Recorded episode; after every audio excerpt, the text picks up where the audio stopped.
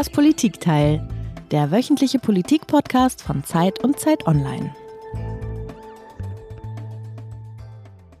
They asked me that question. One of the presidents of a big country stood up and said, Well, sir, uh, if we don't pay and we're attacked by Russia, will you protect us? I said, You didn't pay?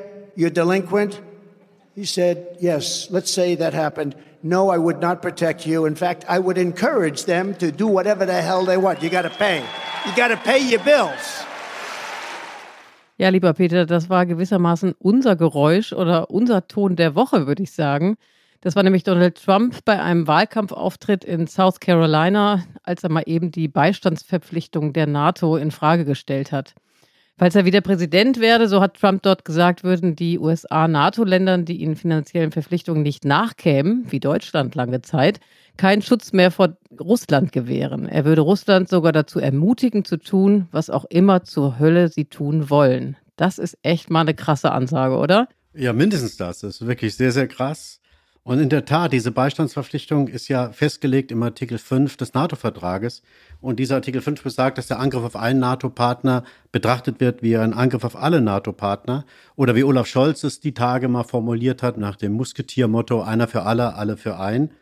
Und dementsprechend sind dann auch alle nicht direkt angegriffenen NATO-Staaten zur Beistand verpflichtet. Und der Artikel 5 ist ja so etwas wie wie der Kern äh, der westlichen Sicherheitsarchitektur.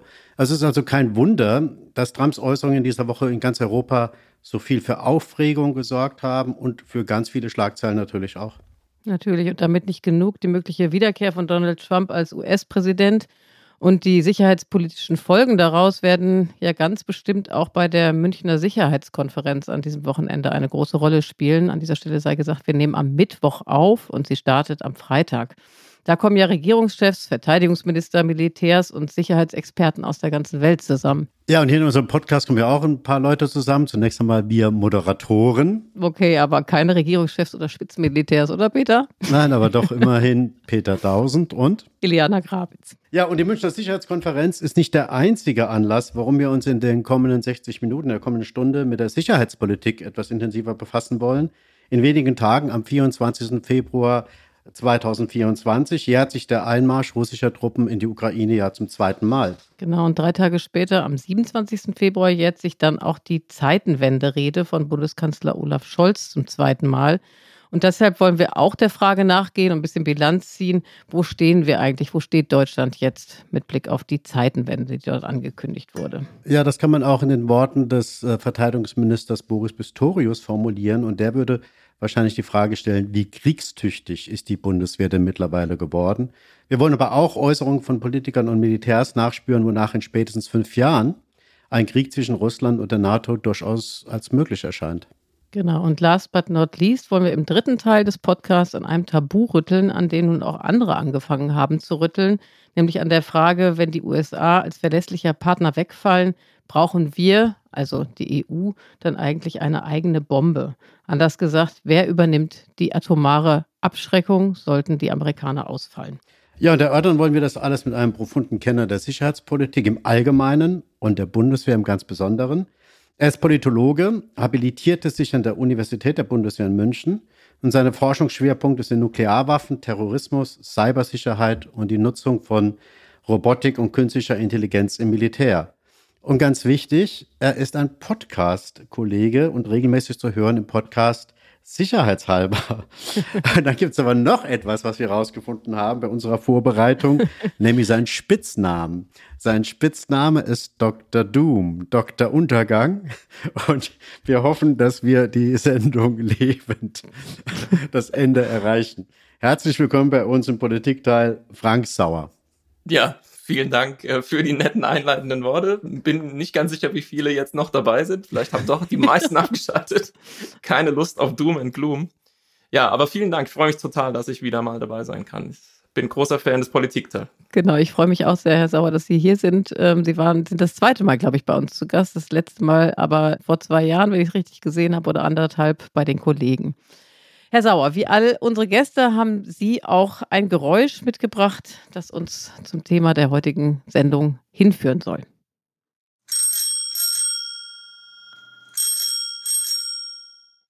Ich glaube, das war eine Fahrradklingel, oder? Genau, das war eine Fahrradklingel und zwar eine hell tönende Fahrradklingel. Und ähm, das Geräusch habe ich mitgebracht, weil das vor ein paar Jahren so ein bisschen für Belustigung gesorgt hat in Fachkreisen, dass die Bundeswehr Fahrräder anschaffen wollte für die Liegenschaften, damit man schneller irgendwie vielleicht von der Truppenküche zurück ins Büro fahren kann oder so.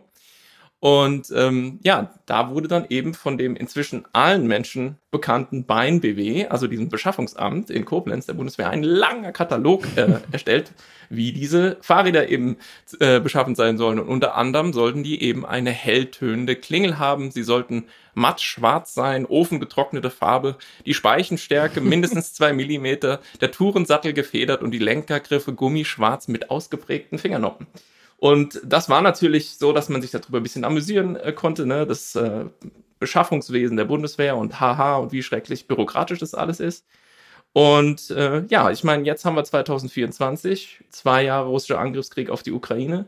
Und wir sehen im Prinzip jetzt tagtäglich in den Schlagzeilen die Diskussion um solche Dinge wie, wie produzieren wir jetzt schnell mehr Munition, ähm, wie füllen wir unsere eigenen Bestände auf und bereiten uns möglicherweise vor auf einen schlimmsten anzunehmenden Fall, von dem wir hoffen, dass er niemals eintritt und solche Dinge. Das heißt, dieses eigentlich so ganz witzige, sich so amüsieren, wie bürokratisch da alles ist, ist, hat jetzt irgendwie, ist sehr ernst geworden.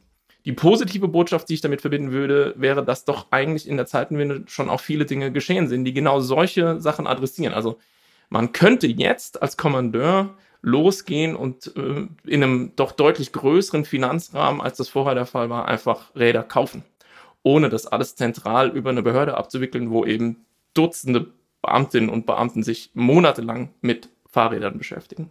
Ja, ich erinnere mich dunkel daran, dass wir in der Zeit mal eine Geschichte hatten. Da haben wir diese Absurditäten des Beschaffungswesens anhand einer langen Unterhose mal ähm, aufgezeigt. Das war auch sehr schön. Aber auch das fällt natürlich jetzt über die Geräte oder über die Gegenstände, die man schneller beschaffen kann.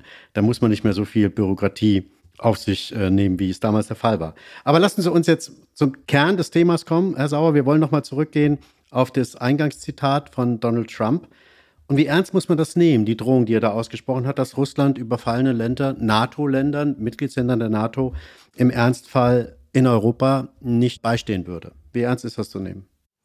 Also ich nehme das ernst. Das äh, Problem bei der ganzen Thematik Trump ist natürlich, dass wir eigentlich gar nicht wissen, was passieren wird, weil er nun sozusagen chaotisch ist in gewissem Sinne und auch Narzisst. Also es könnte natürlich sein, dass er irgendwie vielleicht plötzlich, weil jemand nette Worte über ihn verloren hat, äh, seine Meinung komplett ändert oder so. Das haben wir ja alles schon erlebt in der Vergangenheit. Ich denke, wir sind gut beraten, einfach mal so zu tun, als ob Trump gewählt würde und dann auch äh, davon ableiten, dass bestimmte Dinge, äh, wie eben diese Äußerung vom Wochenende, die wir hier jetzt gehört hatten eingangs, dass die wiederfallen werden und dass die politische Auswirkungen zeitigen werden. Weil ich glaube, vielen Menschen ist halt nicht ganz klar, dass man jetzt, um die NATO ähm, zum Erodieren zu bringen, dann nicht groß äh, irgendwelche juristischen Akte mit Artikel 1, 2, 3, 4, 5, 6, 7 vollziehen muss oder so, sondern dass tatsächlich so eine politische Äußerung reichen kann massiv Vertrauen zu erschüttern. Und insofern zähle ich mich zwar jetzt nicht zu denen, die, jetzt da sehr äh, panisch drauf reagieren, aber ich bin auch nicht in der Gruppe derjenigen, die das so ganz hart abmoderieren wollen. Ja. Ich finde, das ist noch mal mehr als das, was Trump in der Vergangenheit ja schon immer zum Thema NATO gesagt hat. Und ich würde eben davor warnen, äh, dass wir uns so kommod einrichten in einer Vorstellung, dass, wenn er denn dann gewählt wird, und wir eben unsere zwei Prozent nur zahlen, dann wird schon alles gut sein, weil Trump ist also transaktional auf diese Sache eingestellt, der will eben, dass alle bezahlen, hat er auch nicht Unrecht mit und dann wird das schon okay sein. Das ist, verkennt den Charakter Trump. Der versteht einfach nicht, was Allianzen sind. Und der will für uns nicht äh, sozusagen im Zweifel den Kopf hinhalten. Das ist der Punkt. Und das ist ein Problem. Das hat ja unser ehemaliger Außenminister Sigmar Gabriel diese Woche in einem Deutschlandfunk-Interview gesagt, Trump denke Politik in Deals. Ne? Also das wäre so ein bisschen der Gegensatz dazu, dass er komplett erratisch wäre. Kann es sein, dass wir Europäer das alles übertreiben, wenn wir gleich einen Rückzug der USA unter einem Präsidenten Trump für gesetzt betrachten? Man könnte diese Äußerung auch als eine Art Angebot von einem Deal verstehen. Also, dass er sozusagen sagt, okay, haltet euch einfach mal an die finanziellen Vorgaben, ihr Europäer, und dann können wir auch weiter gemeinsame Sache machen. Also, der Grund, warum sehr viele äh, zu befürchtende negative Entwicklungen in der ersten Amtszeit Trump nicht eingetreten sind, ähm, lag in nicht unwesentlichem Maße darin, dass die sogenannten Erwachsenen mit im Raum waren. Trump war ja dann zum Teil umgeben von Leuten, die im Grunde lange Erfahrung hatten, sich auskennen mit ähm, der NATO, mit Allianzpartnern, die Verbindungen pflegen, die ein bestimmtes Verständnis dafür haben, welche Rolle die USA spielen ähm, innerhalb der NATO und, und in der Welt insgesamt und für eben das, was wir den Westen nennen. Und es ist äh, davon auszugehen, dass die alle bei einer zweiten Trump-Präsidentschaft, dass die nicht dabei wären. Wenn man sich anguckt, was so vorbereitet wird, äh, mit Blick auf diese zweite Trump-Administration, etwa unter diesem Stichwort Project 2025, dann geht es sehr stark in Richtung die NATO einschläfern. Vielleicht auch irgendwie so eine Zwei-Phasen-NATO, die die Zahlen werden dann so ein bisschen beschützt, die anderen nicht da könnte uns eben tatsächlich ein viel, viel rauerer Wind plötzlich ins Gesicht wehen, als das bei Trump 1 der Fall war. Und deswegen glaube ich, ist es schon ähm, ja, geboten, das ernst zu nehmen und zu überlegen, wie wir uns darauf jetzt vernünftig einstellen. Ja, aber sind wir an dieser Lage nicht zum Teil doch auch selbst schuld, dass wir ja sozusagen uns angreifbar machen, indem wir, ich glaube, seit 2014 gibt es die Zusage, dass die NATO-Mitgliedsländer zwei Prozent des BIP äh, für die Verteidigung ausgeben sollen. Und es hat den Einmarsch der russischen Truppen in der Ukraine bedurft, damit etwas Bewegung reinkommt. Es waren nur die allerwenigsten auf diesem 2%-Pfad. In Deutschland war ja heute gerade die Meldung zum allerersten Mal erreicht. Seit, äh, ich glaube, 2002 ist es zum ersten Mal in Deutschland erreicht worden. Also haben wir nicht so viel, wir Europäer meine ich jetzt, nicht viel zu viel Angriffsfläche auch gelassen. Hätten wir nicht viel früher, viel intensiver oder viel ernster die Lage nehmen müssen und viel mehr Geld investieren müssen in die Verteidigung. Ja. Aber ich gebe auch ganz offen zu, dass ich das als jemand, der in diesem Feld sich bewegt, auch nicht initial sofort verstanden habe. Das hat einfach was damit zu tun, dass 2014 die Annexion der Krim in Deutschland auch wirklich wegmoderiert wurde. Also ähm, wir haben sehr lange nicht verstanden. Auch, ich sage das ganz klar selbstkritisch, auch mir ging das so. Ich habe wirklich eine ganze Weile gebraucht, um zu verstehen, was das für das große Ganze in Europa eigentlich bedeutet, was da passiert und was wir von Putin zu erwarten haben. Wir haben davor die Augen verschlossen und so richtig ja, aufgewacht, hat ja, glaube ich, auch Annalena Baerbock im Bundestag so mhm. mal formuliert, sind wir dann tatsächlich erst mit dem 24. Februar 2022 und das war schon relativ spät.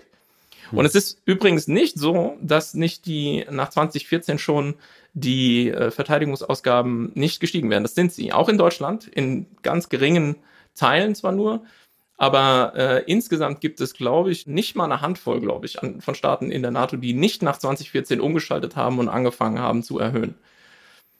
Aber es, ich meine, wir sehen ja im Grunde trotzdem, woran es jetzt mangelt. Also in, insbesondere eben solche Dinge wie jetzt Artilleriemunition, worüber die, wir die ganze Zeit sprechen. Das hatte offensichtlich niemand auf dem Schirm, dass man die nochmal in diesen Mengen überhaupt brauchen würde und so weiter. Und das muss man klar sagen, da wurden jahrelang Vorgaben unterlaufen. Wir sollten davon eigentlich mehr haben. Das ist schon so. Wir kennen ja diesen Satz, die Bundeswehr hätte Munition für zwei Tage und dann wäre es das. Es geht übrigens anderen Streitkräften in Europa da nicht ganz anders. Bei den Briten zum Beispiel sieht es auch nicht viel besser aus. Und um sich dann nochmal in die äh, Warte der Amerikaner zu versetzen, also auf eine gewisse Art und Weise kann man die Haltung ja verstehen. Warum soll die die Blöden sein, die immer bezahlen? Ne? Also auch Obama hatte das ja schon zu Recht kritisiert. Das ist ein paar Jahre her. Und äh, mal so ganz ketzerisch gefragt, könnte man sagen, hat es nicht auch eine innere Logik, die NATO-Beistandspflicht abhängig zu machen von der Einhaltung der finanziellen Zusagen?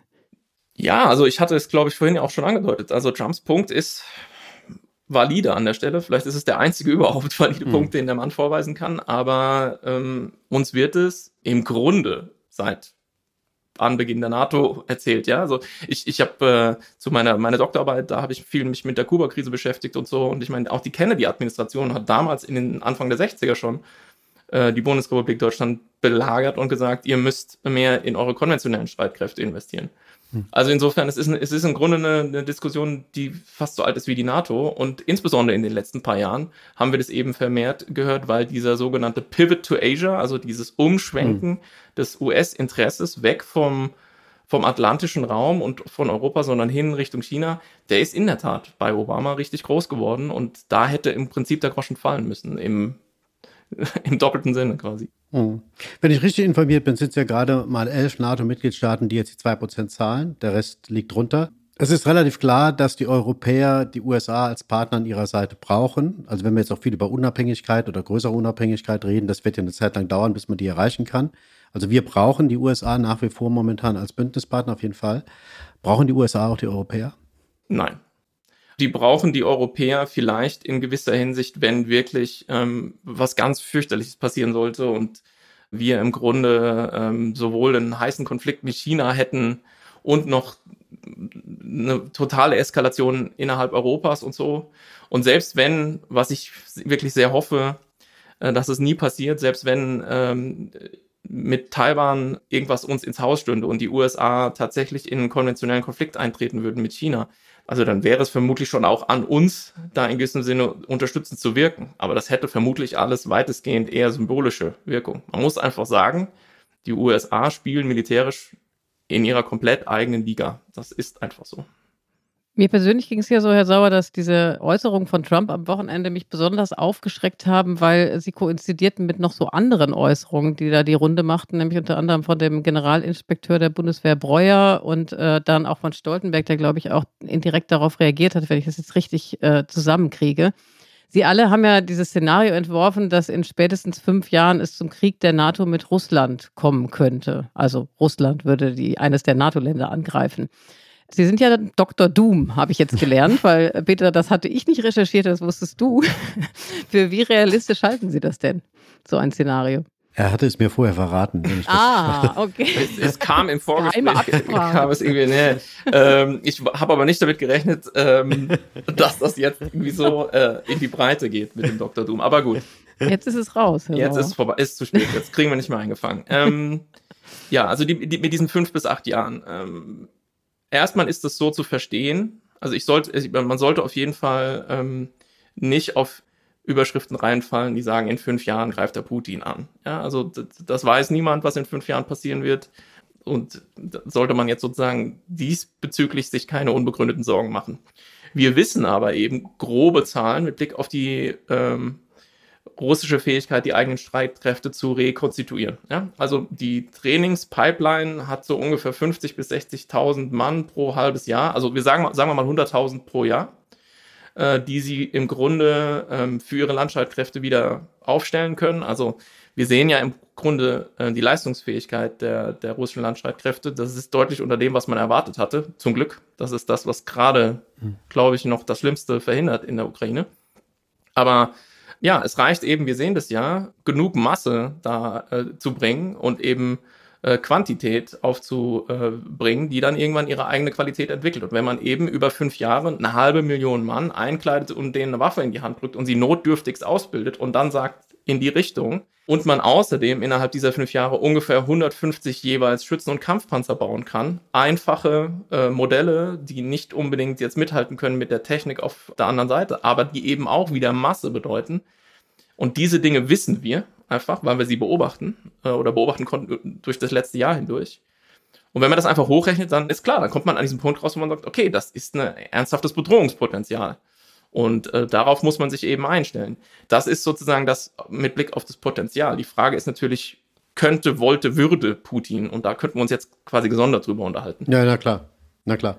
Aber äh, was mich halt interessiert ist, wie betrachten Sie das? Ist das hilfreich im Sinne eines Weckrufs, sowas zu sagen? Also in fünf Jahren könnte der soweit sein, dass er, äh, was weiß ich, ein baltisches Land überfällt oder alle drei baltische Länder, was weiß ich. Mhm. Oder ist es irgendwie nicht ein bisschen in einer ohnehin schon sehr aufgerauten, sehr nervösen Lage nicht ein Stück weit Panikmache? Wie schätzen Sie das ein? Das ist eine gute Frage. Die habe ich mir ehrlich gesagt so noch nicht gestellt. Ähm, ich nehme das auch ein bisschen immer in dieser, in einem breiteren Kontext wahr. Also in aller Regel kommen solche Sachen ja nicht aus Deutschland unbedingt, sondern ich glaube, ein ganz wesentlicher Stein des Anstoßes war dieser estnische Bericht im Dezember letzten Jahres. Und die Esten haben jetzt gerade auch vor ein paar Tagen wieder einen Bericht vorgelegt, wo sie im Grunde sagen, okay, äh, mit Blick auf diesen Suwalki-Korridor, ja, ähm, der da so diese Enge, wo die NATO mhm. durch müsste, wenn sie ins Baltikum will, ähm, äh, zwischen Kaliningrad und, und äh, Belarus, wenn sie da also hin will über Land, dann müssten die da durch. Also mit Blick auf diese Enge, mit Blick auf die Grenze zu Finnland, mit Blick aufs Baltikum insgesamt, ist wohl Russland gerade dabei, auch wieder Truppenstärken zu erhöhen. Ja, also ich, ich nehme das dann oft auch sozusagen von den Balten und oder von den Finnen oder von den Schweden oder so wahr. Und die neigen nicht zur Hysterie. Und die hatten eigentlich auch immer einen viel besseren Read auf diese Gesamtsituation als wir. Und ich weiß nicht, ob das Panik macht. Ich habe jetzt nicht den Eindruck, es herrscht Panik im Land. Also ich glaube, war mehr Wärmepumpenpanik. Aber es sind einfach Dinge, die man ernst überlegen muss und wo man abwägen muss und politische Entscheidungen treffen muss. Das sind einfach, glaube ich, Sachen, an die wir uns zu gewöhnen haben. Es ist tatsächlich eine, eine sehr bedrückende, schwierige Zeit, in der wir leben. Da will ich gar nicht drum rumreden. Ich will auch wieder dahin, wo wir mal waren. Wir haben wirklich eine tolle, friedliche Zeit gehabt. Und ähm, aber das ist eben jetzt eben nicht der Fall.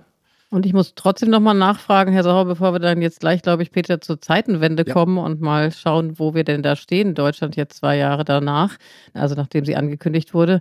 Sie haben ja eben gesagt, das Potenzial wäre da in fünf Jahren, aber entscheidend ist ja, kann Putin oder wer auch immer dann an der Macht ist, das überhaupt wollen? Wäre das strategisch überhaupt irgendwie sinnvoll? Und Sie haben gesagt, da können wir wann anders nochmal drüber reden, aber eine kurze Einschätzung hätte ich da doch gerne.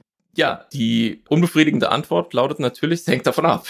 also, ähm, wenn ich das mit Dr. Doom ernst nehmen würde, dann müsste ich sagen, das Zeitfenster, das erste öffnet sich zwischen November und Januar, weil die Wahl eben bedeutet, dass wenn Trump gewählt wird, könnte es ein bisschen tumultartig werden in den USA, aber wenn Biden gewählt wird, wird es ziemlich sicher tumultartig, weil Trump dann die Wahl Bidens anzweifeln wird.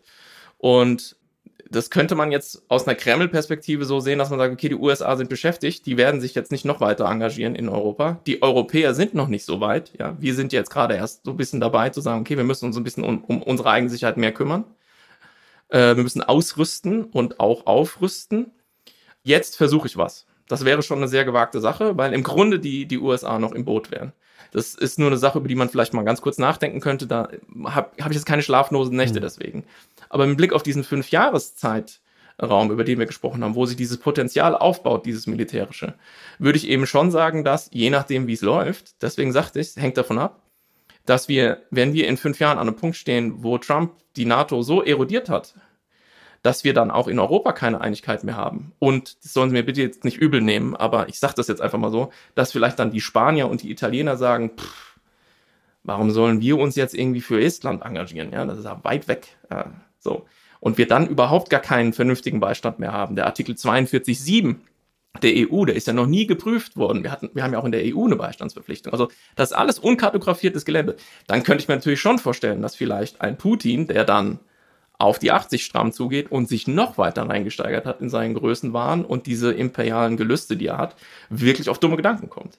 Und das ist halt einfach so ein bisschen für mich ganz persönlich auch eine Konsequenz, die ich aus diesem 24. Februar 2022 ziehe, dass ich denke, diese Sachen, die für uns super unbequem sind und nahezu unvorstellbar, die dürfen wir nicht mehr einfach kategorisch ausschließen, sondern über die müssen wir auch nachdenken und uns dann gute Gedanken machen, wie wir, wie wir da nicht überreagierend uns darauf einstellen. Ja, da wollen wir uns mal anschauen, wie die Bundeswehr sich darauf eingestellt hat oder dabei ist, sich darauf einzustellen. Und da wollen wir uns nächstes Mal den Kanzler hören.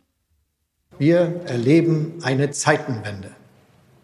Und das bedeutet, die Welt danach ist nicht mehr dieselbe wie die Welt davor. Im Kern geht es um die Frage, ob Macht das Recht brechen darf, ob wir es Putin gestatten, die Uhren zurückzudrehen in die Zeit der Großmächte des 19. Jahrhunderts oder ob wir die Kraft aufbringen, Kriegstreibern wie Putin Grenzen zu setzen. Ja, das war Olaf Scholz am 27. Februar 2022, äh, seine mittlerweile auch schon berühmte Zeitenwenderede im Bundestag. Zwei Jahre später, Herr Sauer, wo stehen wir gerade? So, wenn Sie uns mal eine Einschätzung, so eine Grobeinschätzung geben, wie fällt Ihre Zwischenbilanz aus? Ist es erfolgreich, was in der Zeitenwende in diesen zwei Jahren geschaffen wurde oder weniger? Also Zeitenwende würde ich sagen, äh, läuft aber nicht unbedingt im Deutschland-Tempo, in diesem, äh, auf das wir alle hoffen. Ich glaube, man kann ganz vorne anfangen und die Beobachtung vielleicht voranstellen und sagen, der Kanzler hat in dieser Rede ja keine Zeitenwende ausgerufen. Er hat sie konstatiert. Er hat festgestellt, dass sie stattgefunden hat. Und die Leerstelle danach war aus meiner Sicht immer, dass er nie eine klare Ableitung daraus uns präsentiert hat. Ja, Kanzler Scholz hat gesagt, es gibt diese Zeitenwende, 100 Milliarden Euro Sondervermögen für die Bundeswehr, okay. Aber was heißt denn das jetzt? Also was bedeutet die Zeitenwende für uns alle als Bürgerinnen und Bürger? Wurde nie geklärt. Ja, also die, diese Zeitenwende ist inzwischen so ein leerer Signifikant. Alles Mögliche kann man darunter fassen. Die 100 Milliarden Euro für die Bundeswehr alleine sind sicher nicht. Also es ist jetzt nicht so, dass man sagt, Zeitenwende äh, ist bei 100 Prozent der Ladebalken, wenn die 100 Milliarden ausgegeben sind. Und generell werden wir vermutlich nie so einen Punkt erreichen, wo wir sagen, ah, bing, die Zeitenwende ist fertig, so.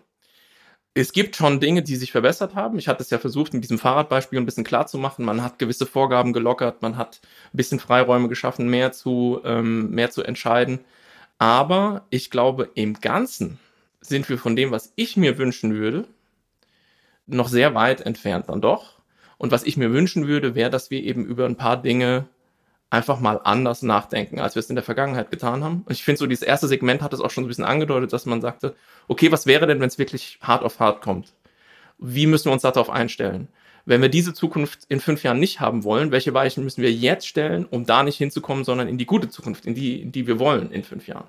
Diese strategische, ein bisschen vorausschauende Denken, auch mal unbequeme Sachen klar aussprechen, insbesondere auch mit Blick auf die politische Führung. Also einfach den Menschen zu signalisieren, wir transformieren das ganze Land, Energie, Verkehr, alles, wir dekarbonisieren alles, wurde noch nie gemacht, größtes Reformprojekt seit Bestehen Deutschlands.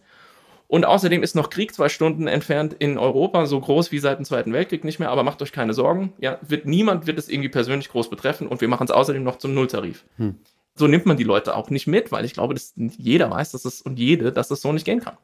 Also Zeitenwende wäre für mich sozusagen, dass wir alle mental so ein bisschen uns auf diese neuen äh, Gegebenheiten ein bisschen mehr einstellen und ein bisschen resilienter werden und ja, ein bisschen zupackender auch bei diesen Themen. Ich bin da so ein bisschen überrascht, weil ich habe das einfach komplett anders empfunden, weil ich mindestens in den ersten ein, anderthalb Jahren den Eindruck hatte, dass sich das Mindset in der Bevölkerung wirklich verändert hatte. Was hätten Sie sich mehr gewünscht? Weil im Grunde genommen diese Bedrohung, wie Sie sagen, zwei Flugstunden vor unserer Haustür, die, so war mein Eindruck, war doch in allen Köpfen relativ präsent man muss eben differenzieren. Ich würde das auch so sehen. Also sowohl auf dieser anekdotischen Ebene, einfach so im Gespräch mit den Nachbarinnen und Nachbarn oder so, und auch mit Blick auf die Zahlen hat man schon einen deutlichen Umschwung gesehen mit, äh, in der deutschen Bevölkerung. Ja, auch zum Beispiel die Perspektive auf die Bundeswehr als Streitkräfte und so, dass man sagt, okay, also wenn wir die haben, dann müssen die auch funktionieren, dann müssen wir die vernünftig ausstatten, dann müssen wir auch Geld in die Hand nehmen und so. Ich glaube, das war alles unumstritten. Meine Kritik von eben zielt tatsächlich aber eher darauf ab, dass daraus aus meiner Sicht zu wenig gemacht wurde. Also wenn ich mir einfach bestimmte Dinge dann angucke, sind die aus heutiger Sicht geradezu rätselhaft. Ja? Also wir haben ja zum Beispiel diese Taurus-Diskussion jetzt ewig gehabt, die ich auch wirklich nicht nochmal aufschnüren will. Ich bin mindestens so genervt davon wie Boris Pistorius, der schon gesagt hat, er kann es nicht mehr hören. Und deswegen will ich jetzt überhaupt nicht auf diesen Punkt raus, sollen wir die liefern, sollen wir sie nicht liefern, ist ja wurscht. Dann liefern wir sie im Zweifel eben nicht. Warum wir nicht trotzdem die bestellt haben für die Bundeswehr, um so viele zu haben, wie wir eigentlich haben sollten. Hm. Was ja auch völlig in dieser, wie wir es jetzt gerade skizziert haben, in dieser Phase eine völlig unumstrittene Entscheidung gewesen wäre. Kann ich einfach nicht nachvollziehen. Warum haben wir 2022 nicht die Dinge getan, die wir jetzt unter Hochdruck tun müssen, Stichwort Artillerieproduktion, wo es fast zu spät ist dafür? Schleierhaft. Ja, also das meinte ich. Es war das Zeitfenster war offen und es sind aus meiner Sicht äh, dann politisch nicht die notwendigen Ableitungen aus diesem Feststellen, es hat eine Zeitenwende stattgefunden, äh, passiert, die zu Entscheidungen geführt hätten, wie zum Beispiel, okay, wir müssen Munition produzieren und wenn es nur für uns ist und, und so weiter und so fort. Und da ist ein bisschen zu wenig. Das heißt, eingeschlafen nach der Zeitenwende, als wir aufgewacht sind am 24. ist, ist gar nicht mal unbedingt die Bevölkerung, aber ich mal davon abgesehen, dass die auch viel anderes um die Ohren hat. Ne? Also hm. dann kam der andere Krieg und die Wärmepumpe hatten wir schon erwähnt sondern ich glaube eher so die politische Entscheidungsebene und die ministerielle Ebene und so. Also da ist man relativ schnell, habe ich den Eindruck, dann doch wieder ins Dösen versunken.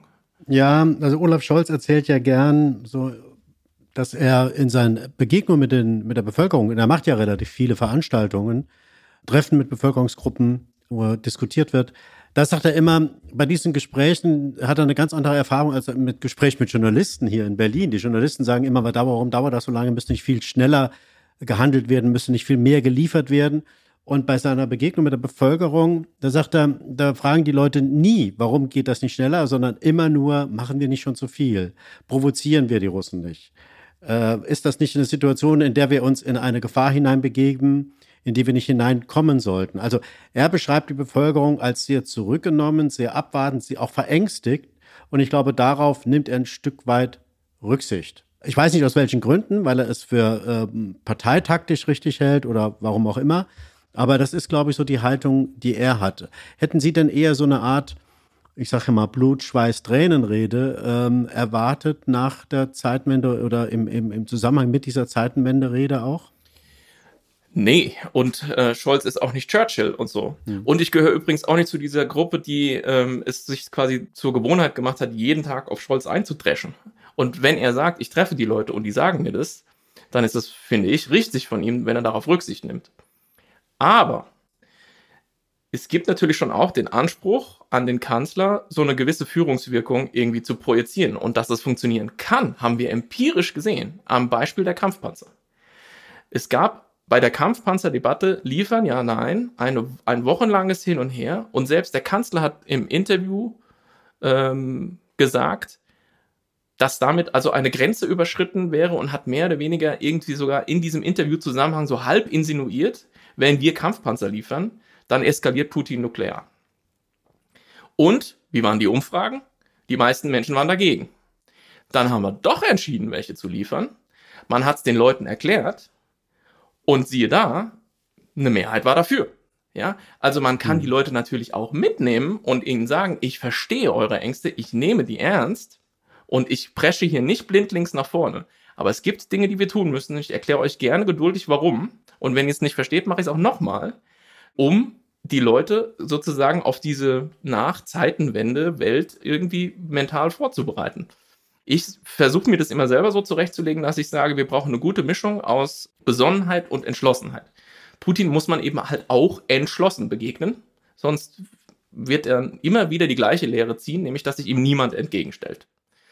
Und die Mischung bei Scholz scheint mir so ein bisschen zu sein, so 40% entschlossen und 60% besonnen. Und wenn er das nur umdrehen würde, dass man mal ein bisschen 60% entschlossen und 40% besonnen, dann glaubt man, wäre die Mischung perfekt.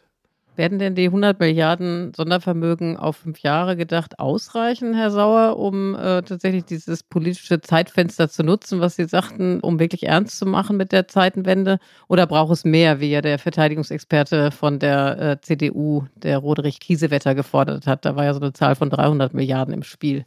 Ja, das ist auch so ein Problem. Ich glaube, da kann man relativ schnell in so einen Überbietungswettbewerb auch einsteigen politisch. Also ich kann jetzt gerne auch gleich noch 400 Milliarden fordern. Nur was soll das? Ja, also in, im Grunde muss ich ja das gleiche antworten, was ich vor zwei Jahren dann immer äh, antworten musste an dieser Stelle, nämlich dass man in die Strukturen, so wie sie sind, ohne Probleme 100 Milliarden gießen kann, auch 300 Milliarden, aber nicht wirklich effektiv von dem Geld das bekommen wird, was man bekommen könnte, wenn man bessere Strukturen und Prozesse hätte. Hm. Deswegen ich glaube, dass das Geld nicht reicht. Das muss man sehr klar sagen. Das kann man im Grunde sehr einfach auf einer Serviette durchrechnen. Wenn die 5 Milliarden ausgegeben sind, dann werden wir im Grunde, was die Verteidigungsfinanzen angeht, von so einer Klippe fallen. Weil es einfach ein Delta geben wird zwischen dem, was man da jetzt auch an Material einfach anschafft und auf den Hof stellt. Ja, äh, so eine F-35, die kostet nicht nur in der Anschaffung, sondern auch im Unterhalt. Und das ist jetzt nur eins von diesen Großwaffensystemen. Und das heißt, man wird so 2026, 2027 in eine Situation reinlaufen, dass wenn der Verteidigungshaushalt der Einzelplan 14 auf diesem Niveau ungefähr bleibt, man mit diesen ganzen Anschaffungen sozusagen eine Bundeswehr gebaut hat, die man kaum noch instand halten kann. Also wir müssen ab diesem Punkt dann mehr äh, Geld in die Hand nehmen. Ob das mit diesen Sondervermögen so ein sinnvoller Weg ist, ich bin mir da nicht so ganz sicher. Also jetzt war das, glaube ich, ein, ein, sinnvoller Schachzug, weil man damit eben Dinge nachgeholt hat, Anschaffungen, die im Grunde seit 20 Jahren getätigt hätten werden müssen, die man jetzt ad hoc machen konnte. Und das Geld wird ja auch ausgegeben. So ist es nicht. Aber ob wir nicht vielleicht einfach den Haushalt auf 2% oder ein bisschen oder mehr äh, hochziehen müssen, äh, das ist einfach die Frage, die man, die man sich beantworten muss. Und das ist natürlich zurzeit, habe ich so den Eindruck, dass das einfach in die nächste Legislaturperiode gekickt werden soll, dieses Thema. Ja, das ist wahrscheinlich so, weil es drohen ja heftigste Verteidigungskämpfe, wenn die Schuldenbremse eingehalten werden soll. Das ist, ja, ist ja auch ein Punkt. Ja. Aber ich würde gerne mal nachfragen, Sie haben Taurus-Raketen erwähnt, Sie haben gerade eben F-35 erwähnt, den Kampfjet, der angeschafft wird. Wenn Sie mal sich anschauen, Sie haben Taurus, haben Sie gesagt, der hätten wir längst anschaffen müssen. F-35 sind äh, angeschafft oder sind bestellt, sind noch nicht da. Wenn Sie jetzt bewerten sollten, was bisher ausgegeben wurde von den 100 Milliarden, ich glaube, zwei Drittel ungefähr sind entweder mhm. ausgegeben oder verplant. Mhm. Ist das sinnvoll, was da gemacht wurde, oder würden Sie sagen, hat man vielleicht die falschen Prioritäten gesetzt? das ist im Großen und Ganzen äh, sinnvoll, zumindest so wie wir es aus heutiger Sicht äh, bewerten können. Ähm, wie gesagt, da sind im Grunde Dinge angeschafft worden, die völlig überfällig waren. Also gehen wir mal weg von den ganzen Shiny Objects, F-35 und, und weiß ich nicht, Arrow 3, exoatmosphärisches Raketenabwehrsystem mhm. und so, ja. Und gucken uns einfach mal so Sachen an wie, ja, schusssichere Westen, lange Unterhosen, ähm, Rucksäcke und so. Und diese Sachen sind ja jetzt auch alle mal angepackt mhm. worden. Und ähm, hier kann ich vielleicht auch mal ein super Beispiel äh, einflechten für das, was ich mit der mentalen Zeitenwende meine. Fällt mir gerade ein, passt perfekt an der Stelle. Ich glaube, letzte Woche war es, dass durch die Medien geisterte, dass der Bundesrechnungshof eben wieder mal gerügt hätte, weil es gab eine Beschaffung für Gehörschutzsysteme. Und äh, das muss man auch verstehen. Also da ist auch im Grunde jetzt ähm, die Bundeswehr dabei, im, in der Gegenwart anzukommen, weil bisher, wenn auf, wenn man geschossen hat, auf dem Schießstand zum Beispiel oder so, hat man sich eben quasi so Oropax reingestöpselt. Das war auch okay, weil wenn der Soldatenberuf im Grunde überwiegend Word und Excel ist ähm, und man halt irgendwie ab und an mal zum Schießen muss, äh, dann macht das ja nichts. Aber wenn wir quasi jetzt eine Bundeswehr haben wollen, bei der man so Train as you äh, fight, ja, denkt, also im, die man wirklich auf einen Ernstfall vorbereitet, dann brauchen die anderes Equipment. Und jetzt haben die zum Beispiel dann eben diese neuen Helme, die haben die, offen, die Ohren so offen liegend und auf diese Ohren kommt dann so spezieller Gehörschutz drauf. Und da hat man einfach gesagt, davon bestellen wir jetzt bitte 200.000 Stück. Das ist auch vernünftig. Das ist, was immer gefordert wurde, dass man sagt, nehmt marktverfügbare Sachen, die die anderen Streitkräfte auch kaufen zum Beispiel. Macht nicht immer eure eigene mhm. Goldrandlösung, die immer super speziell sein muss, nur für die Deutschen. Kauft, was da ist. Wollte man machen. Jetzt grätscht der Bundesrechnungshof rein und sagt, ja, aber warum muss denn da an jedem Gehörschutz irgendwie so ein, noch ein Funksystem, so ein Sprechsystem dran sein? Das reicht doch, wenn der Funker dieses Sprechsystem hat. Da kann man doch ein paar hundert Millionen Euro sparen. Und dann sagen natürlich die Leute aus der Truppe, ja, und wenn der Funker tot ist? So, und da, das ist halt quasi das, was ich meine. Also da, da mhm. wird dann jetzt im Vergleich zu 100 Milliarden Sondervermögen von Bundesrechnungshofseite quasi um so Kleckerbeträge äh, irgendwie gerungen und Pfennigfuchserei gemacht, an einem Punkt, wo man sagt, wir wollen doch eigentlich, dass alle Soldatinnen und Soldaten vernünftig ausgerüstet sind und dass die dann, weiß ich nicht, wenn die im Schützenpanzer sitzen, diesen Pinöppel rausziehen können und sich da reinstöpseln können und über dieses System äh, im Panzer dann alle miteinander reden können und auch natürlich untereinander alle funken können und so. Aber da wird dann plötzlich irgendwie äh, ein Fass aufgemacht. Und das, das meine ich mit mentale Zeitenwende. Also da ist so richtig dann doch der Schuss noch nicht ge gehört worden zum Teil. Mhm. Sie haben ja eben völlig zu Recht gesagt, Herr Sauer, dass ganz viel Geld auch erstmal gar nicht so viel bringt. Also man könnte da auch 300 und 400 Milliarden versenken, solange man nicht an den Strukturen wirklich etwas verändert. Und tatsächlich sind ja die Probleme bei der Bundeswehr nach wie vor eklatant. Es gibt zu wenig Munition, es gibt Personalmangel, das Beschaffungswesen funktioniert nicht so richtig. Bevor wir dann jetzt, glaube ich, Peter, gleich rübergehen sollten zur Frage, wie sich ja. die EU rüsten sollte, trotzdem nochmal die Frage, wo würden Sie strukturell als erstes angreifen? Also was muss man angehen, um tatsächlich äh, eben wirklich äh, die Bundeswehr so zu reformieren, dass wir kriegstüchtig werden, dass Deutschland kriegstüchtig wird? Ja, da sage ich jetzt auch nichts Überraschendes, wenn ich sage, das Bundesverteidigungsministerium ist zu groß und zu träge und es gibt zu viele extrem gut dotierte Stellen, sehr hoch in der Hierarchie, Generalsränge etc. Wir haben viel mehr Generäle, als wir im Kalten Krieg hatten, ja. Und eben zu wenig Leute bei der Truppe. Die muss man aber halt auch erstmal gewinnen, ja. Und dann wäre es dann auch zum Beispiel ganz gut, wenn man denen halbwegs vernünftiges Equipment an die Hand geben äh, sollte und sagen, hier, das ist dein Arbeitsgerät. Das funktioniert auch. Und das ist, äh, sehen wir jetzt gerade. Äh, der Verteidigungsminister Pistorius hat ja versucht, am Ministerium so ein bisschen zu feilen und hat immerhin mal versucht, 300 Stellen jetzt oder ist dabei, 300 Stellen an nachgelagerte Behörden irgendwie äh, rauszuschieben, um das Ministerium insgesamt ein bisschen schlanker zu machen. Ja, aber da gibt es noch massiven Widerstand im Ministerium selbst dagegen. Da gibt es Widerstand, aber so wie ich das wahrnehme, hat Herr Pistorius den zur Kenntnis genommen hm. und gesagt, dass. Weitergemacht. Und weitergemacht. Und das ist auch gut. Und das ist, glaube ich, mit Blick auf das, was eigentlich zu tun wäre, erstmal nur ein, ein Tropfen auf den heißen Stein, weil die Prozesse sind schon immer noch so, dass man sagt, Verantwortungsdiffusion ist King. Ne? Also alles läuft über tausend Ecken, tausend Stellen, alle mhm. möglichen werden beteiligt, alles müssen mitzeichnen und so weiter. Verschlungene Wege, Also da, Stichwort mentale Zeitenwende, haben wir noch nicht so richtig umgeschaltet auf Deutschland-Tempo. Ich würde aber jetzt gerne noch mal ein Thema kurz anreißen, zumindest mal, bevor wir dann wirklich zu dieser Frage, die jetzt ganz aktuell ja hochploppt, dieser atomare äh, Schutzschirm und wie man den ersetzen könnte zur Not. Und zwar geht es um die sogenannte Litauen-Brigade. Das wird ja zum ersten Mal überhaupt in der Geschichte der Bundeswehr jetzt eine ganze Brigade, also 5000 Soldatinnen und Soldaten dauerhaft, jetzt nicht für einen Einsatz für ein paar Monate oder ein halbes Jahr, sondern dauerhaft, soll ja verlegt werden nach Litauen, um die ähm, Ostflanke der NATO zu stärken. Was bedeutet das? Was bedeutet diese Veränderung, dass zum ersten Mal in der Geschichte der Bundeswehr 5000 Soldaten fest Richtung Osten marschieren, dort stationiert werden und an der Grenze zu Russland, Litauen und die baltischen Staaten unterstützen. Ja, also erstmal muss man vielleicht sagen, warum das bisher nicht der Fall war, weil es eben die NATO-Russland-Grundakte gab. Also man hat sich vereinfacht gesagt mit Russland äh, in der zweiten Hälfte der 90er darauf verständigt, dass man eben keine dauerhaften Truppenpräsenzen an diesen ost- und mitteleuropäischen Staaten haben will. Und deswegen gab es da kleine Präsenzen, die so rotiert haben. Keine dauerhafte Stationierung. Und das war eine Rücksichtnahme auf Russland. Jetzt hat Russland eben diesen zweiten Angriff, diese Invasion äh, der Ukraine gestartet und man hat im Grunde umgedacht. Insbesondere auch mit Blick auf die Dinge, die man eben jetzt sehen musste, mit Blick auf ja, Bucha, Irpin, Mariupol, also das Vorgehen der russischen Streitkräfte, insbesondere mit Blick auf die Zivilbevölkerung.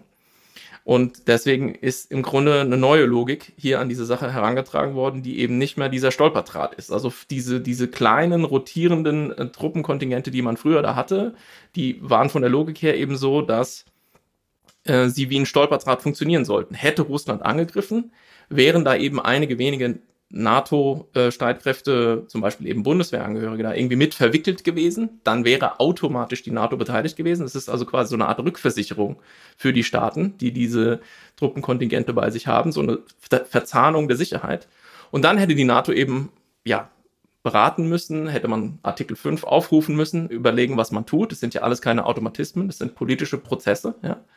Und dann wäre die NATO da eben hingegangen und hätte versucht, ganz einfach gesagt, das alles wieder frei zu kämpfen. Und dann hätte man zum Beispiel durch diese Suwalki-Lücke und so gemusst. Hm. Und jetzt, eben im Licht der Invasion, hat man gesagt, okay, das müssen wir anders machen. Dieser Stolperdraht ist inakzeptabel, weil wenn Russland da reingeht, dann wissen wir, was auf diesem besetzten Gebiet passieren wird. Und das kann man natürlich nicht wollen. Äh, und deswegen ist im Prinzip die Logik jetzt, wir verteidigen, die NATO verteidigt jeden Mitgliedsstaat ab dem ersten Zentimeter hinter der Grenze. Und deswegen eben diese fünf, knapp 5000, die da stationiert werden sollen. Das ist eine Art Brandmauer, oder wie darf ich das verstehen? Reicht das? Brandmauer statt Stolperdraht, so könnte man es nennen, ja. Brandmauer ist ja ein schwieriger Begriff dieser Tage. Ja, das stimmt natürlich. Also von daher. Das ist also hoffentlich eine, die hält, beziehungsweise die nie getestet wird. Bedingt einsatzfähig, der Begriff, kann ich nur sagen.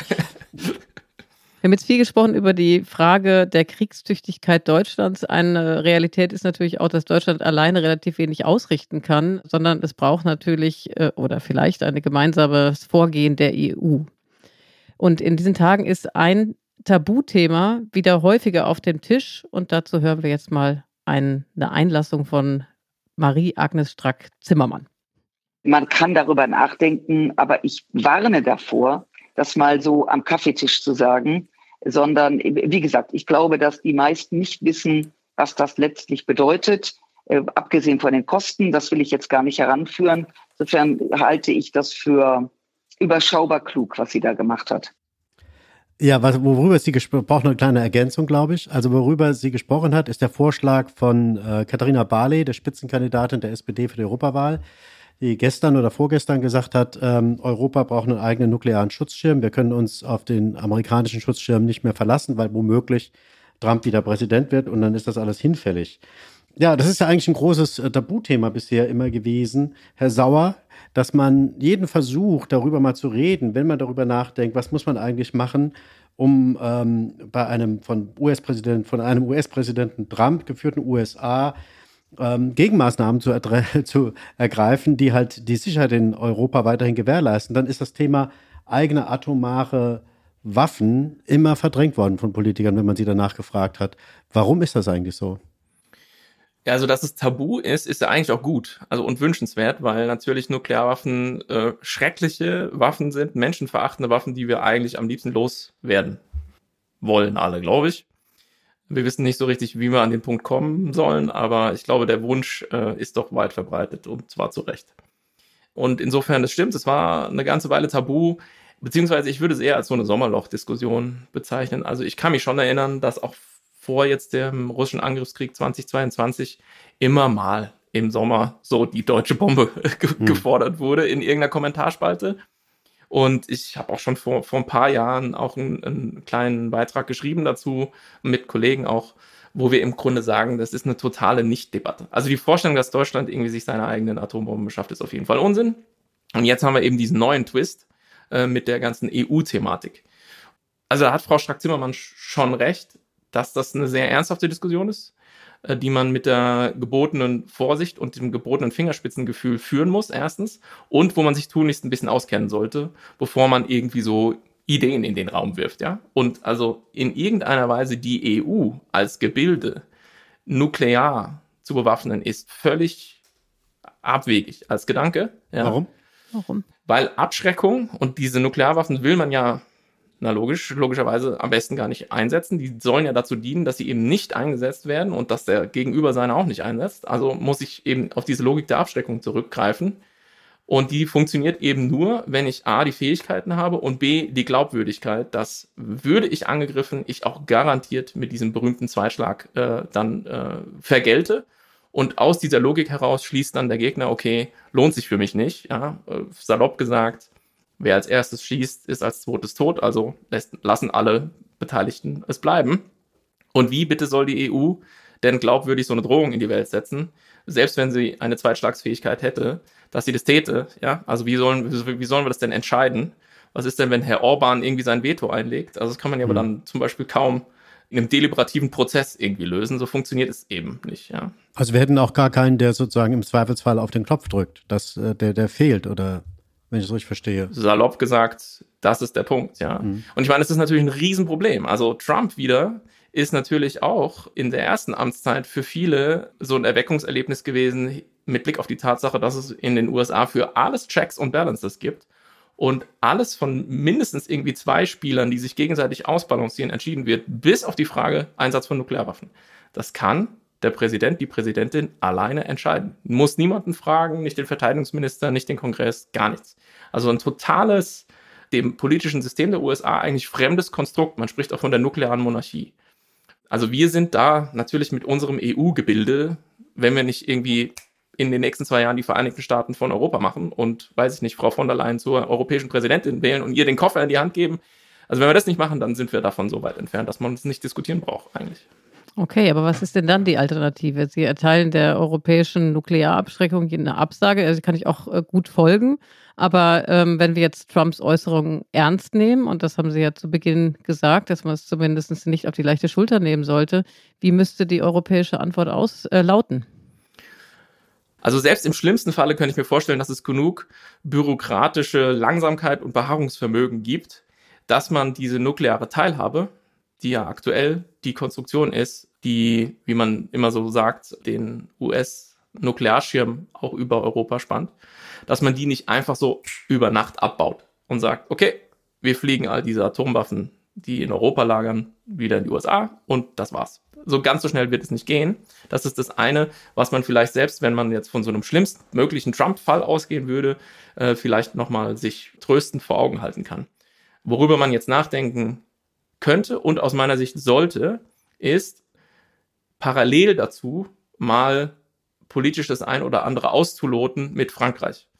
Und Präsident Macron hat 2020 die Tür dazu schon so einen kleinen Spalt geöffnet, hat gesagt, die vitalen französischen Interessen haben eine europäische Dimension so. Und jetzt hat er vor zwei Wochen, glaube ich, hat er gesagt, ja, die vitalen französischen Interessen sind zum Teil auch existenzielle europäische Interessen und so. Wahnsinnig verklausuliert alles. Mhm. Was er uns damit sagen will, ist im Prinzip, wir hängen hier alle miteinander zusammen. Ja? Also ein Angriff auf Europa, wenn wir jetzt mal die USA außen vor lassen, wäre für uns schon auch äh, nichts, was wir jetzt irgendwie einfach so an uns vorbeiziehen lassen würden.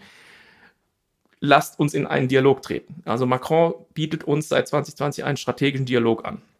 Und den müsste man jetzt mit äh, der gebotenen Ruhe und Gelassenheit und diesem vorhin schon angemahnten politischen Fingerspitzengefühl und in Kenntnis der Probleme, über die wir gerne auch noch reden könnten. Man kann nämlich mit dem Nukleardispositiv Frankreichs nicht so ohne weiteres die nukleare Teilhabe ergänzen, geschweige denn ersetzen. Also in Kenntnis all dieser Schwierigkeiten müsste man das jetzt in Ruhe verfolgen. Und das kann man auch gerne erstmal hinter geschlossenen Türen machen. Ja, also das ist jetzt nichts, was ich sozusagen per Bildzeitungsschlagzeile vorantreiben würde. Ja. Aber irgendwann muss man dann schon auch die Bevölkerung mitnehmen und es auch wieder erklären. Aber was ist das Ziel? Was wäre das Ziel dann?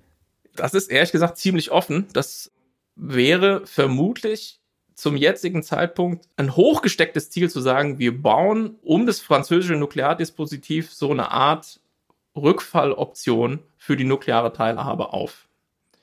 Das wäre politisch schwierig und würde, kann ich gerne auch erklären, warum, dann im Grunde auch noch militärtechnisch und rüstungsmäßig das ein oder andere bedeuten. Also es ist definitiv nichts, was man einfach mal so machen kann. Wir reden hier quasi von einem Projekt, was ein Jahrzehnt oder so umfasst und was im Grunde ja auch ein riesiger europapolitischer Wurf wäre.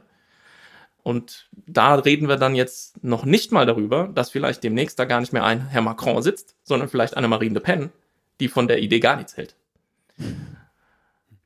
Ja, aber mal, also, bin ich selber mal Mr. Doom. Die zehn Jahre haben wir doch eigentlich gar nicht. Also wenn wir jetzt einen im November einen Präsident Trump haben und äh, der nukleare Schutzschirm viele weg, dann als Konsequenz daraus, dann, dann fangen wir dann an, etwas aufzubauen, was zehn Jahre dauert. Also das kann man sich ja gar nicht vorstellen. Die Zeit haben wir noch gar nicht. Was ist eigentlich mit den Briten? Spielen die da gar keine Rolle? Die haben ja auch eigene Atomwaffen. Also, wir haben die Zeit nicht. Deswegen hätten wir 2020 schon auf das Gesprächsangebot eingehen müssen. Wir haben die Zeit nicht, deswegen hätten wir 2022 unter anderem schon Artilleriemunition produzieren müssen. Also mein Plädoyer ist immer auch so ein bisschen, dass wir vielleicht auch aus den Fehlern lernen. Und deswegen würde ich sagen, wir müssen uns auch so ein bisschen angewöhnen, halt gleichzeitig zu laufen und Kaugummi zu kauen. Wir müssen einfach mal ein paar Sachen auch einfach parallel machen. Konventionell müssen wir viel mehr machen. Je, je besser Europa konventionell dasteht, desto weniger müssen wir uns um die nukleare Frage Gedanken machen. Und was es eben zu tun gäbe und was man natürlich im schlimmsten Fall dann irgendwie beschleunigen müsste, wäre mit den Franzosen sich zusammenzusetzen und zu sagen, wie stellt ihr diesen strategischen Dialog euch vor? Und das Erste, was die machen werden, ist uns belehren, weil sie uns Deutsche nicht zu Unrecht für nuklearmäßig völlig, ich sag mal, wirklich zugespitzt verblödet halten. Also man sagt ja nicht umsonst, dass der nukleare IQ gesteigert werden soll. Und unserer ist nicht sonderlich hoch, muss man leider sagen. Und wenn, nachdem sie uns das dann alles erklärt haben, und wir hoffentlich freundlich zugehört haben, könnte man über so erste kleine Integrationsschritte nachdenken und sagen, okay, wir beobachten mal eine Übung, die ihr macht, die eine nukleare Komponente hat. Oder wir beteiligen uns mal mit Einheiten an dieser Übung. Oder wir machen dann Stationierungsabkommen. Also die haben, die Franzosen haben seegestützte auf U-Booten ballistische Raketen und sie haben mit Nuklearsprengköpfen ausgerüstete Marschflugkörper, die sie mit Rafale abschießen und diese Rafale können trägergestützt auch sein, also seegestützt oder an Land. Und dann könnte man eben zum Beispiel sagen, ihr parkt mal einfach eine Staffel Rafale bei uns und mhm. man rotiert das so ein bisschen, man nähert sich so an und fängt an, sich zu verzahnen. Und das meine ich damit. Das sind keine Sachen, die man einfach aus dem Boden stampfen kann. Ja? Da muss man Strukturen schaffen, Abläufe, man muss den anderen verstehen lernen, etc. etc. Das geht nicht so ganz einfach. Und dann hätten wir immer noch ein riesiges Problem, nämlich dass das französische Nukleardispositiv ein rein strategisches ist. Also die Idee dabei ist, dem Gegenüber zu signalisieren, wenn wir unsere vitalen Interessen, unsere Existenz gefährdet sehen, schießen wir auf all deine strategischen Schmerzpunkte. Politische, militärische, wirtschaftliche Einrichtungen. Dafür sind diese Waffen da. Die sind genau nicht das, was die nukleare Teilhabe ist, nämlich eine Gefechtsfeldwaffe, die man eben benutzen könnte, um quasi in einem laufenden Krieg, wenn Russland möglicherweise Gefechtsfeldwaffen einsetzt, in dieser Richtung zu arbeiten. Und da, jetzt kommen wir an das Glaubwürdigkeitsproblem. Und deswegen ist das Ganze politisch knifflig, aber mit dem, was es heute gibt, und das gilt für die Franzosen, es gilt für die Briten doppelt, weil die haben nur diese strategischen äh, U-Boot gestützten Raketen. Deswegen ist eben mit dem, was da wäre, gar nicht das zu machen, was wir gerne davon hätten, weil eben es keine Glaubwürdigkeit der Drohung gäbe wenn Russland im Baltikum sechs Gefechtsfeldwaffen einsetzt, um sich da quasi einfach, ich sage das jetzt mal absichtlich so brutal, nuklear den Weg frei zu schießen, dann müsste ja nach dieser Logik in Paris jemand entscheiden, okay, wir bombardieren Moskau, wohl wissend, dass Paris dann auch verglüht. Und das wird natürlich niemand machen. Ergo wird der Kreml das wissen und dann in dieser, ich, ich skizziere hier natürlich Albtraum-Szenarien. Ich will das sehr Ja, klar sagen, klar. ja. Aber, und nichts davon gefällt mir oder so, ja. Mhm. Aber wir müssen über diese Sachen auch mal nüchtern nachdenken. Und ergo wäre der Weg frei, zu sagen, okay, das ist auch nach russischer Doktrin übrigens gar nicht unbedingt sehr unwahrscheinlich. Die russischen Streitkräfte kommen konventionell hier nicht weiter. Dann greifen sie zu Gefechtsfeldwaffen und dann können sie das eben in ihrem Sinne entscheiden, weil es nichts gibt, was man glaubwürdig dagegen drohen könnte. Und über all die Sachen ist, glaube ich, zu wenig nachgedacht, wenn man einfach sagt, ja gut, dann tun wir uns mit den Franzosen zusammen. Sie haben ja auch Kontakte natürlich in die Politik, was man 2020 versäumt hat. Geschieht das jetzt? Gibt es äh, Gespräche mit Franzosen? Läuft da irgendwie was? Wissen Sie da was? Weiß ich nicht. Nee, ich weiß nichts, was natürlich nicht heißt, dass nichts läuft. Aber gerade zum Beispiel Minister Pistorius hat also wieder das alles äh, weit von sich gewiesen und gesagt, brauchen wir überhaupt nicht drüber reden und die nukleare Teilhabe bleibt bestehen und transatlantisch und so. Hysterische Diskussionen, die wir gar nicht anfangen sollten im Grunde. Und meine Hoffnung ist so ein bisschen, dass er das zwar sagt, dass man aber trotzdem mit den Franzosen irgendwo schon mal am Tisch gesessen hat und angefangen hat zu sprechen. Das wäre das, was ich hoffe. Äh, Und das ist auch in Ordnung. Es muss nicht immer alles in der Öffentlichkeit breitgetreten werden. Aber wenn diese Dinge passieren müssen, weil wir in diese Notlagen kommen, äh, sage ich nochmal, ist irgendwann natürlich auch der Punkt erreicht, wo man die Bevölkerung mitnehmen muss. Da muss man anfangen, den Leuten das zu erklären. Wir haben jetzt viel über die nukleare Abschreckung gelernt von Ihnen, Herr Sauer. Wir wissen, es braucht alles sehr, sehr viel Zeit. Äh, Insofern würde meine Frage nochmal in die Richtung gehen, was können wir denn oder was müsste auf europäischer Ebene alternativ passieren? Also wir haben über die deutsche Kriegstüchtigkeit gesprochen. Brauchen wir auch eine Form von EU-Kriegstüchtigkeit? Ich denke da an eine europäische Armee, eine gemeinsame Waffenproduktion und all diese Dinge. Was müsste in der Richtung passieren? Also die europäische Armee finde ich als Idee fantastisch. Aber politisch gesehen ist sie in gewissem Sinne ein Problem, weil sie immer ins Feld geführt wird von Politikerinnen und Politikern, die genau wissen, dass niemand was dagegen hat. Alle finden das eine super Sache, alle wollen dahin arbeiten, aber alle wissen auch, das ist so weit in der Zukunft, wir haben nicht mal eine Ahnung, wie der Weg aussehen könnte, der uns dahin führt. Also es ist ein, es ist ein perfektes politisches Instrument, um eigentlich nicht wirklich was zu machen. Ja? Würde ich auch immer in jedes Parteiprogramm reinschreiben, dass man das anstrebt. Kein Mensch weiß, wie das funktionieren soll. Ja? Hm. Ähm, insofern, ich bin da äh, von der Idee ein Fan, aber ich wäre dringend jemand, der dafür plädiert, erstmal kleinere Brötchen zu backen. Und wenn wir es schon mal hinbekommen würden, tatsächlich zu konsolidieren in dem Rüstungs, was Sie eben auch angesprochen hatten, ja, im Rüstungsproduktionsbereich, dann wäre schon extrem viel gewonnen. Weil die Leier kennen wir ja jetzt auch seit Jahren. Alle sagen das. Wir dürfen nicht mehr so viele unterschiedliche Waffensysteme produzieren. Ja, die, die Amis haben einfach irgendwie zwei, drei Dutzend von allem, was man braucht. Und davon eben gigantische Stückzahlen, ergo Skaleneffekte. Jedes einzelne ist vergleichsweise billig. Wir bauen halt x verschiedene Varianten von Fregatten, Panzern, Schützenpanzern, Artillerie und so. Entsprechend teuer ist jede einzelne Einheit davon. Das ist aber ein harter politischer Kampf. Den müsste Hm. mal wirklich jemand fechten. Und das, äh, das will ich sehen, sag ich mal so. Wer das auf sich nimmt. Da hätten wir ja fast schon zwei Flops, um mal den Übergang äh, zu unserem Fünf Five. Einmal die europäische Armee und zum anderen die gemeinsame europäische Rüstungsbeschaffung. Mhm. Okay, die schenke ich Ihnen aber nicht so ganz einfach. Also, Ich habe äh, sowieso fünf andere. Ja, das ist sehr gut. Dann äh, müssen wir die jetzt unseren Hörern und Hörerinnen mitteilen.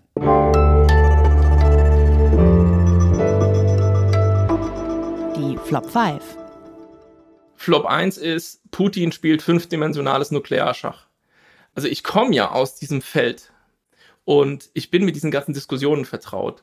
Amerikanische Aegis-Systeme in Rumänien, äh, die eben bestimmte Abfangfähigkeiten haben, wo man aber auch Marschflugkörper reinladen kann, die vielleicht Nuklearsprengköpfe tragen und so Ende des äh, INF-Vertrags und so. Ich stecke in diesen Details drin.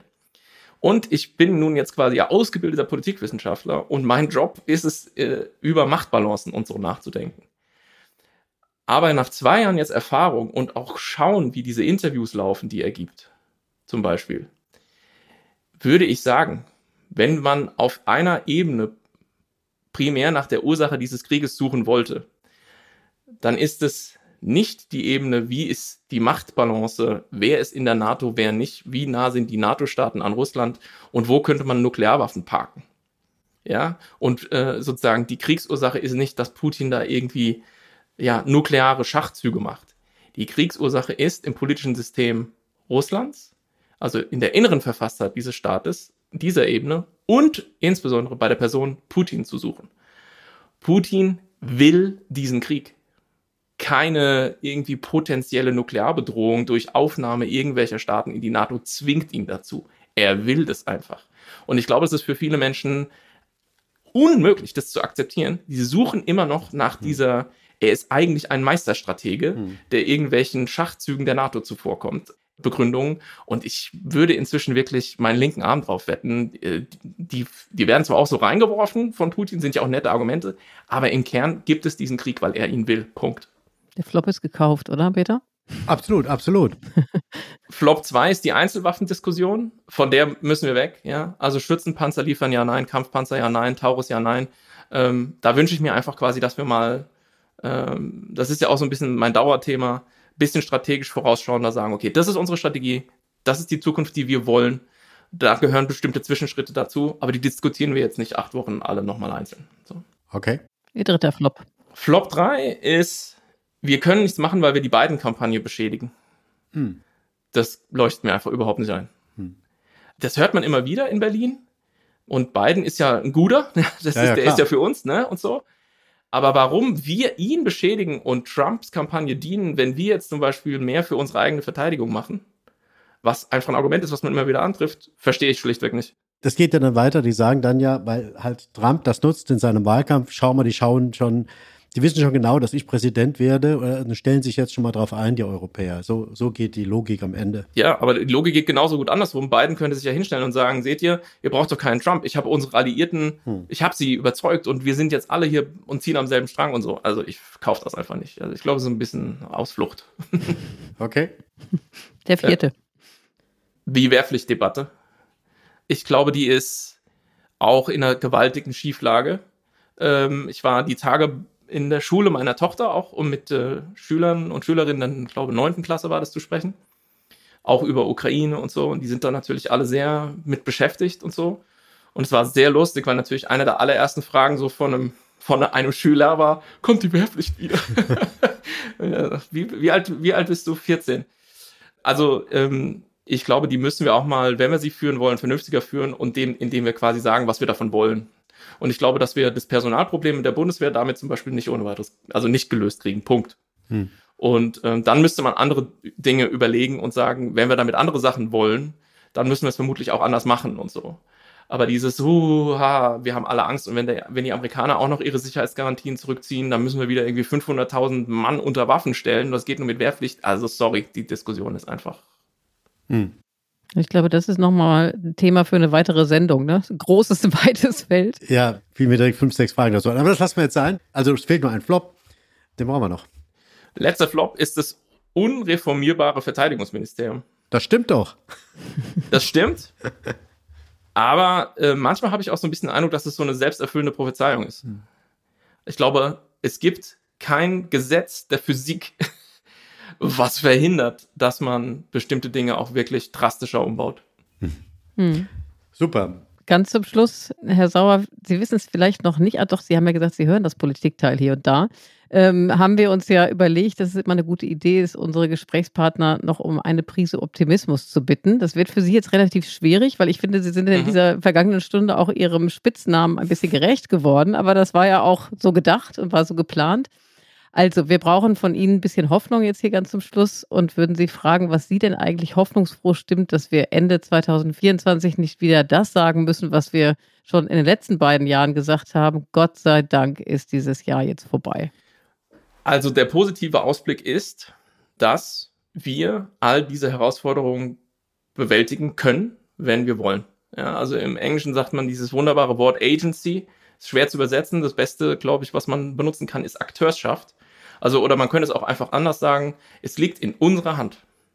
Also, wenn man einfach im Grunde auf die Zahlen zum Beispiel schaut, den Wirtschaftsraum der Europäischen Union, wie viele Menschen da sind, wie, ähm, wie, ja, was wir leisten könnten, wenn wir uns dafür entscheiden, dann müssten wir vor keinem Russland irgendwie Angst haben, selbst ohne die USA. Wir müssen bloß eben diese notwendige Entschlossenheit haben in der Mischung mit der Besonnenheit, um das auch zu machen und unsere Sicherheit selbst zu organisieren. Und wenn wir es wollen, dann können wir das auch ohne Probleme schaffen. Ja, das war doch ein wunderbarer, sehr positiver Appell an die Selbstwirksamkeit Europas. Finde ich ganz toll. Sehr schöner Schluss. Vielen herzlichen Dank, Herr Sauer, dass Sie bei uns waren. Damit sind wir am Ende. Wenn Sie Kritik oder Anregungen ähm, an uns weiterleiten wollen, dann können Sie das sehr gerne tun. Und zwar als Mail geschrieben bitte an das Politikteil, ein Wort durchgesprochen, at zeit.de. Und da bleibt für mich der Dank, ne? Beziehungsweise wir können auch ankündigen, dass nächste Woche nicht wir beiden hier hinter dem Mikrofon sitzen, sondern unsere Kollegen Tina Hildebrand und Heinrich Wefing. Und jetzt wollen wir uns noch bedanken bei den Pool Artists, die das alles hier produktionsmäßig und technisch möglich machen. An Katja, Pia und Ole von Zeit Online und an Katja Gerland und Carlotta Wald für die Recherche und die O-Töne. Und besonders wollen wir uns natürlich bei Ihnen bedanken, Herr Sauer. Ganz toll, dass Sie bei uns waren. War eine richtig interessante Stunde. Vielen Dank. Ich bedanke mich auch und es hat mir auch sehr, sehr viel Spaß gemacht und Ihnen, Frau Grabitz, gute Besserung. Danke Ihnen.